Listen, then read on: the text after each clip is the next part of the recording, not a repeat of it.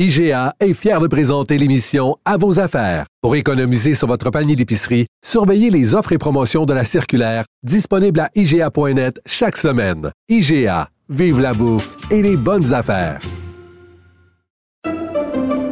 Pendant que votre attention est centrée sur cette voix qui vous parle ici, ou encore là, tout près ici, très loin là-bas, Celle de Desjardins Entreprises est centrée sur plus de 400 000 entreprises partout autour de vous. Depuis plus de 120 ans, nos équipes dédiées accompagnent les entrepreneurs d'ici à chaque étape pour qu'ils puissent rester centrés sur ce qui compte, la croissance de leur entreprise. Cube Radio. Les rencontres de l'heure. Marie-Claude Barrette et Sophie Durocher. La rencontre Barrette-Durocher. Est-ce que vous vous souvenez, lors de la dernière campagne électorale, à un moment donné, il y avait eu un débat des chefs et c'était absolument fascinant de voir quatre hommes parler d'avortement? Et on vraiment, on regardait ça puis on se disait, mon Dieu, elles sont où les femmes pour parler de ce dossier-là qui les concerne quand même? Au premier chef? On va parler d'avortement et de campagne électorale avec ma nouvelle copine de radio, Marie-Claude Barrette. Bonjour, Marie-Claude. Bonjour, Sophie Durocher. Te souviens-tu de euh, cette image-là? C'était tellement gênant on avait envie de rentrer dans le débat. On avait envie de, dire un instant, un instant, j'aimerais peut-être intervenir ici. Euh, c'est effectivement, c'était c'était un moment quand même euh, étrange. Tu sais, il, il, manquait de, de, femmes effectivement. J'avais l'impression qu'on reculait un peu dans le temps, pas tant dans le propos, mais dans, dans ce qu'on voyait, c'est pas de femmes présentes pour discuter d'un sujet euh, aussi intime aux femmes, le, sujet euh, de l'avortement. Euh, présentement, euh, on, c'est en train, je, ne sais pas quoi te dire, Sophie. Peut-être que tu seras pas d'accord avec moi, mais on, on va se crêper le chignon. pire, c'est tellement pas grave. Mais moi, quand je regarde ça, là, de Madame Tout le monde qui regarde la campagne électorale présentement, parce que je ne suis pas une analyste politique, on s'entend bien. Moi, j'observe, j'ai peut-être une connaissance euh, politique, mais il reste que je suis comme tout le monde quand je regarde ce qui se passe. Et là, tous les chefs sont pro-choix présentement. Oui. Euh, ils le disent clairement, là. Ils disent pro et choix en même temps dans la même phrase. Et après ça, ben évidemment, on a, il y, a, des fois, ils vont, on, peut-être qu'ils essaient d'atténuer, mais quand tu dis pro-choix, ça veut dire pro-choix. Ça veut dire que tu es pour la, liberté de choix face à l'avortement. Donc, l'avortement, c'est, un droit, euh, la, la, femme a le droit d'interrompre sa grossesse, c'est son choix. Donc, toutes les chefs, à moins que je me trompe, le disent clairement. Absolument. On n'est pas comme à la dernière élection. Là, c'est clair. Maintenant, on est en campagne électorale. Ça, ça veut dire qu'on essaie d'attaquer les autres. Hein? C'est ça une campagne électorale parce qu'on veut on veut en sortir glorieux, on veut gagner. Et pour ça, on essaie d'atténuer les propos, de diluer les propos. Et je trouve que c'est ce qui est en train de se faire. Évidemment, un Reno Tool part un peu de loin parce que lui, il a des antécédents avec son parti euh, qui n'ont pas toujours été pro-choix, évidemment.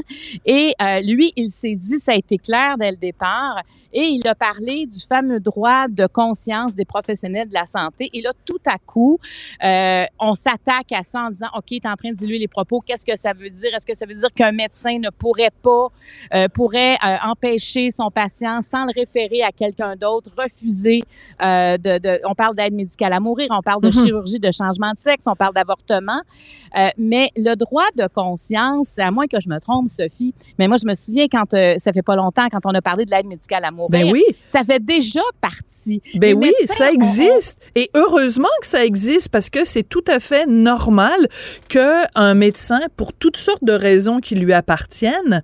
Il y a certains euh, gestes médicaux euh, graves, lourds de conséquences que lui n'est pas prêt à faire. Je pense par exemple, dans le cas des, des avortements, il peut y avoir certains médecins qui disent, bon, à la base, moi, je ne veux pas faire des avortements, mais ça peut être plus subtil que ça. Ça peut être un médecin qui dit, et on sait qu'il y en a plusieurs, je refuse de faire des avortements tardifs. Je refuse de faire des avortements au troisième trimestre.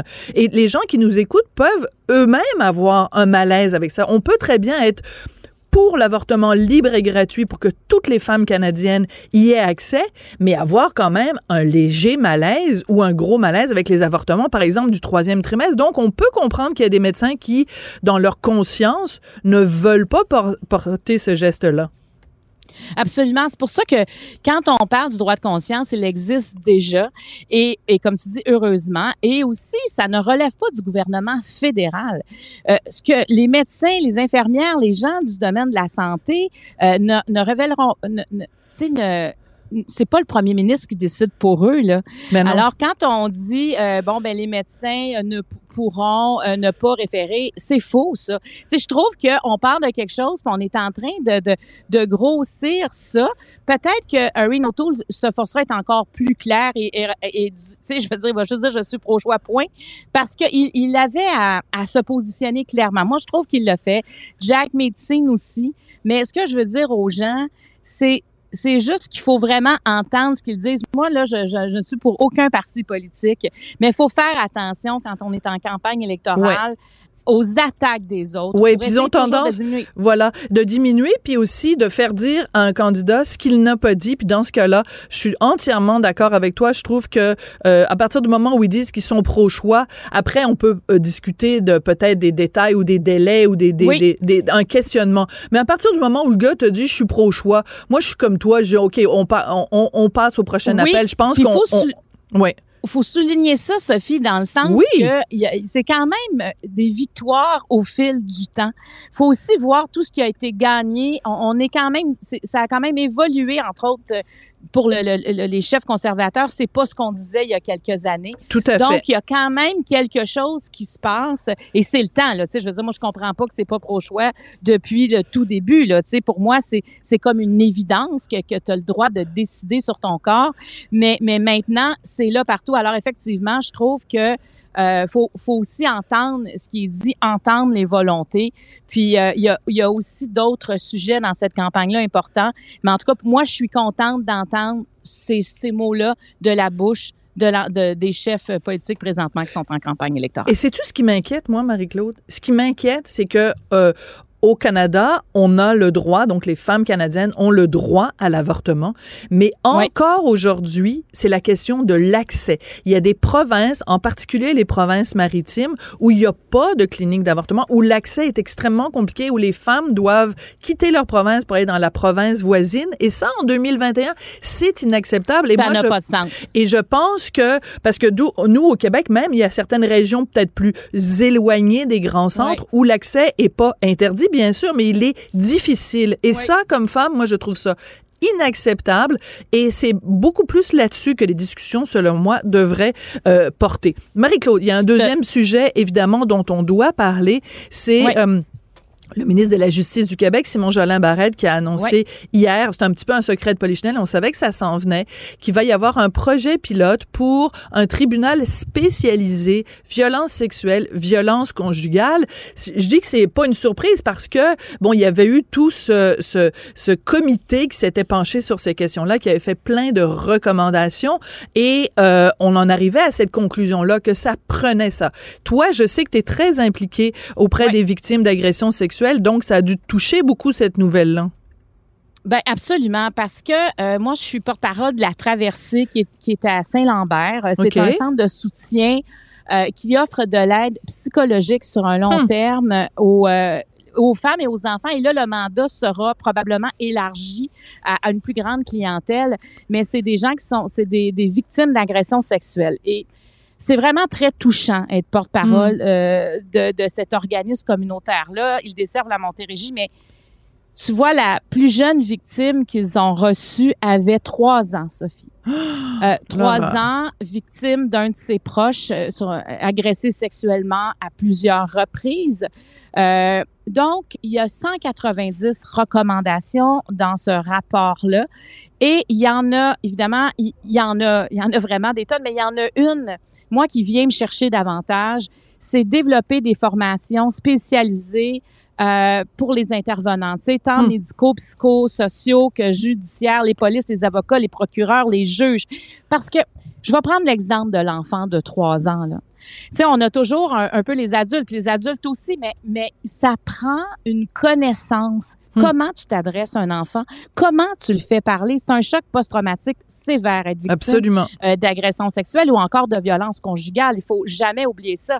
Alors, peu importe l'âge de la victime, mais il faut pas oublier qu'il y a des mineurs qui sont victimes aussi de, de, de ces agressions-là.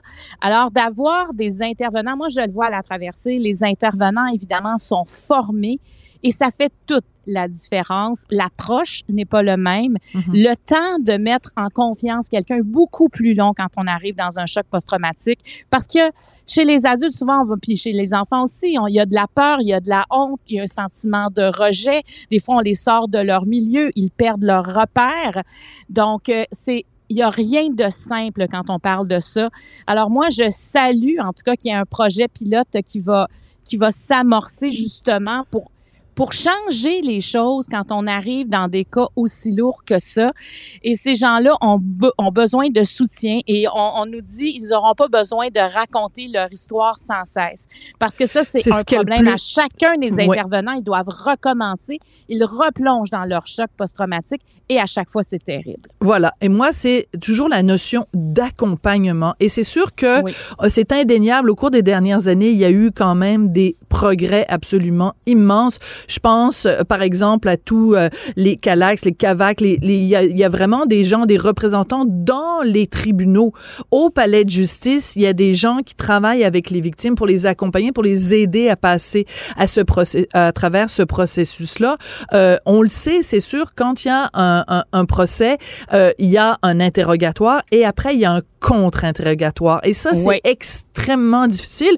En même temps, on peut pas faire l'économie d'un contre-interrogatoire parce que quand quelqu'un est accusé d'agression sexuelle, le fardeau de la preuve est tellement lourd et la, la, les conséquences sont tellement graves. Quand tu es poursuivi au criminel et que tu risques de passer le restant de tes jours ou mettons une vingtaine d'années en prison, ben on veut pas mettre en prison des, des innocents. Donc les conséquences sont énormes. Mais moi ce que je ce que j'entends, ce que j'aime quand on parle de, de ce tribunal là, c'est le côté d'accompagnement. Mais il faut pas que ça se fasse au détriment évidemment de notions comme la présomption d'innocence, le droit à une défense pleine et entière, un procès juste et équitable mais juste cette notion-là de, de bienveillance. Je pense qu'on a un système qui est pas parfait et qui, euh, qui peut être amélioré, surtout euh, en, en, en, en, cette question-là de la bienveillance, qui ne veut pas dire de la complaisance. Hein, c'est pas du tout euh, la même chose. Non, non, non. Les victimes ont besoin d'être entendues. elles ont besoin d'être soutenues. Et comme tu dis, ça, ça changera pas la donne de probablement de la finalité, tu sais. C'est-à-dire que le, va, c'est les mêmes lois qui vont s'appliquer. Sauf que si la victime est dans un, en tout cas la présumée victime est dans un contexte qui facilite l'échange, qui facilite aussi la façon qu'elle va raconter l'histoire. Et ça, c'est important de mm. on sait à quel point les détails sont importants quand on arrive dans ce genre de procès.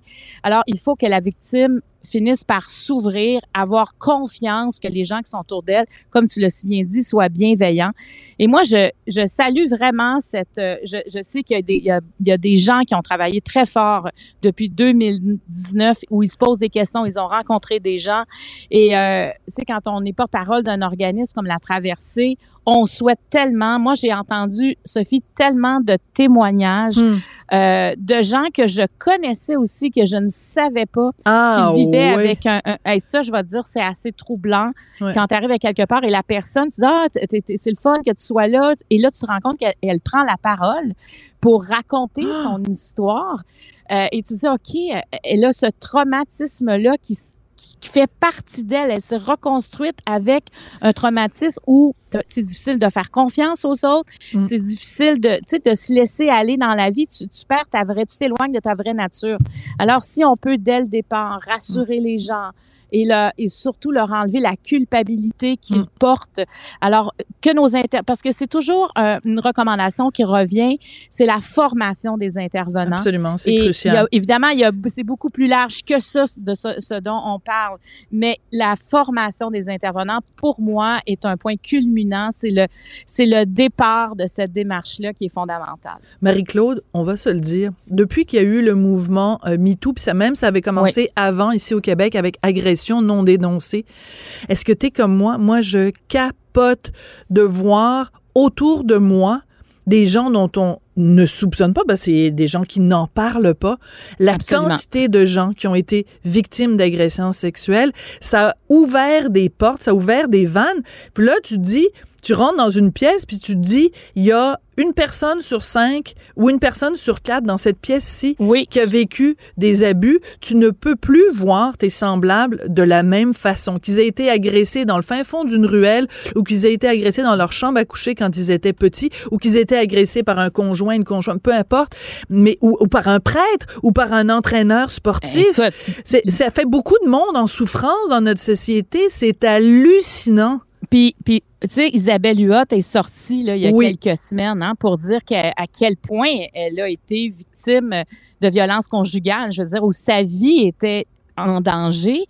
Euh, et ça, ça m'a jeté par terre à toutes les fois qu'on entend une nouvelle victime. Comme tu dis, c'est Laurent souvent les gens- Jalbert, Hey, te euh, rappelles-tu? Eh oui, mais, mais, mais ça, moi, ça m'habite pendant des jours, ces histoires-là. Pareil, pareil pour moi. Parce que j'imagine ces femmes-là dans ces situations-là de détresse. Euh, c'est, tu sais, quand tu te fais pogner au cou puis euh, rentrer dans le mur, écoute, euh, tu dois dire ça pourrait être ma, ma, ma dernière seconde de vie, là, ce que je suis en train de vivre. Se rendre dans cet état-là et de partager son quotidien avec cette personne-là et, et de, de tu sais, d'être enfermé, c'est, c'est épouvantable. Et oui, moi aussi, j'ai des gens, tu sais, des fois, on fait juste parler, ben, regarde, moi aussi, j'ai été victime. Attends une Mm. minute, pardon, on arrête tout et on en parle. là. Mm, mm, Et je pense qu'il faut entendre les gens autour de nous. Il faut jamais banaliser cette violence psychologique, violence physique, violence sexuelle. Jamais, jamais on ne doit banaliser. Il faut encourager peut-être aussi les gens qu'on connaît à aller vers des ressources parce que je ne crois pas qu'on s'en sort seul quand on est victime. Faut, oui, il faut dénoncer, mais il faut aussi se guérir. faut aussi penser nos plaies. Souvent, dès qu'on les gratte, elles reviennent vite à la surface. hein. C'est Mm. c'est des plaies qui ne se guérissent jamais complètement parce que c'est des traumatismes qui sont profonds. Mais faut aller chercher de l'aide. Et moi, j'ai l'impression qu'il y aura de plus en plus d'aide pour ces femmes et aussi ces enfants. Et il y a des hommes aussi qui en sont victimes. Absolument. Mais- Oui, alors, ben oui. mais pour- mais mais faut jamais oublier aussi les enfants à travers tout ça, à quel point ils ont besoin d'être entourés parce que souvent ils sont sortis de leur milieu et alors ils perdent en plus leur repère. Donc on a comme société, on doit être un filet tissé très serré pour ne pas échapper ces gens-là qui sont malheureusement des grandes victimes. Marie-Claude, je t'aimais déjà beaucoup.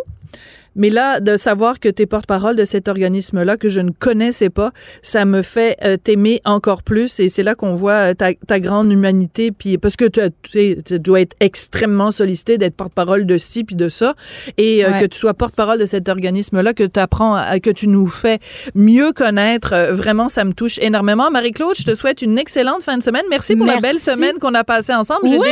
J'ai déjà hâte à lundi. Ah ben oui, mais ça s'est super bien passé parce que j'aime ça échanger avec toi. Puis moi, ça me je, ça, me permet de réfléchir encore plus et, Mm. et de parler de sujets aussi qui sont touchants, de, de puis en même temps de, tu sais, de faire réfléchir. Des fois, on faut qu'on se pose des questions sur ce qui nous entoure. On est partie prenante de notre société et euh, je trouve que d'échanger avec toi, ça, ça le confirme. En tout cas, pour moi, ça, ça me permet de, de ça me permet de me positionner. Puis en tout cas, je trouve ça euh, facile avec toi. Je suis très très contente de participer. Bon, ben écoute, comme disent les enfants, miroir. merci beaucoup. À Bon lundi. week-end tout le monde. Merci, Bye bye. au revoir.